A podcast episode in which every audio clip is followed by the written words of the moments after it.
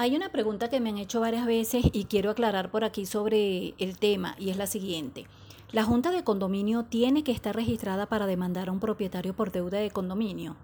Soy Elixe Cortés y les doy la bienvenida a un nuevo encuentro para hablar sobre temas relacionados y que surgen de vivir en condominio.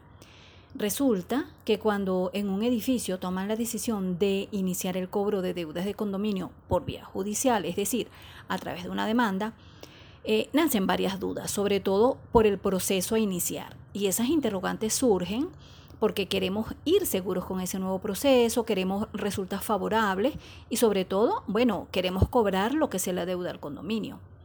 Empecemos por citar que ciertamente hay actas del condominio que están sujetas a la formalidad registral, sí las hay, como lo sería el acta de asamblea que modifica el documento de condominio y por la naturaleza de esa decisión, pues debemos registrarla ante la Oficina de Registro Inmobiliario donde se encuentra protocolizado nuestro documento de condominio. Ahora bien, este requisito de la publicidad eh, registral que acabo de citar no es necesario para el acta de asamblea que elige a nuestra Junta de Condominio. En este sentido, podemos decir que para iniciar un proceso de demanda ante el tribunal competente no es necesario que el acta que designa a la Junta esté registrada Tampoco es necesario que el acta de asamblea que acuerda la acción judicial esté registrada. Y aquí es pertinente hacer un inciso para aclarar que el tribunal solo nos exige un acta para admitir nuestra demanda y es la que va a firmar la Junta de Condominio, donde se autoriza el otorgamiento del instrumento poder por parte de nuestro administrador. Con eso es suficiente y de ello nos va a dar cuenta el artículo 20 literal E en su último aparte, que es aquel que confiere la facultad al administrador para que ejerza en juicio la representación de los propietarios en los asuntos concernientes a la administración de las cosas comunes.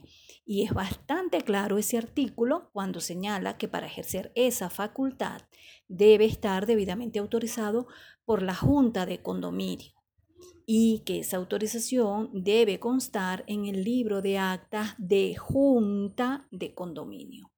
No obstante, y a tenor de lo contenido en el artículo 14 de la Ley de Propiedad Horizontal, mi recomendación es que sea la Asamblea quien autorice ese proceso judicial. Bueno, esa acta que yo acabo de mencionar y que se encuentra en el artículo 20 literal E no amerita que esté registrada. ¿Por qué? Porque ya el legislador tomó una previsión y que vemos en este mismo artículo 20 que estoy comentando.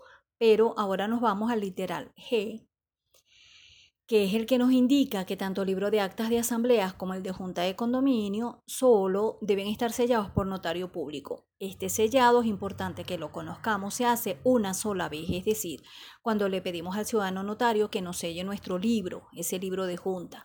A partir de allí, todas, absolutamente todas las decisiones allí asentadas surten efectos ante terceros. Solo serán registradas aquellas, aquellas actas cuya formalidad registral sea indispensable, como lo que acabo de citar, la reforma, e, esa acta que reforma el documento de condominio que recién he comentado. En resumen, podemos indicar que no hay una normativa que nos exija el registro del acta que designa la Junta para que nuestra comunidad pueda iniciar un proceso judicial.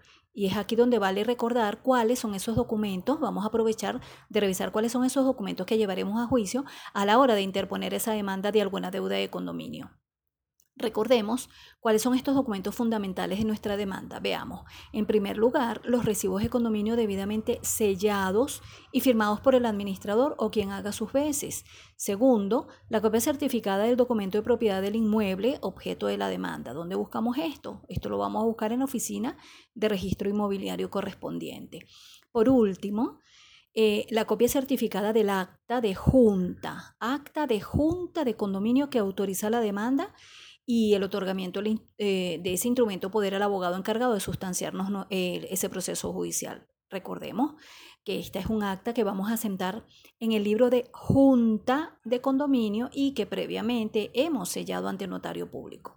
Para finalizar y cierro con este comentario, nosotros como condominio perfectamente podemos registrar cualquier acta donde la comunidad haya tomado alguna decisión sometida a su consideración. Por ejemplo, si registrar el acta de autorización de demanda el acta que designa su junta o cualquier otra acta de asamblea nos brinda mayor seguridad y pensamos que con eso blindaremos de alguna manera las actuaciones en juicio, pues eso ya es algo potestativo de la comunidad hacer este trámite y lo podemos hacer perfectamente. Pero repito, no es obligatorio y no hay norma que lo exija conforme lo he señalado anteriormente.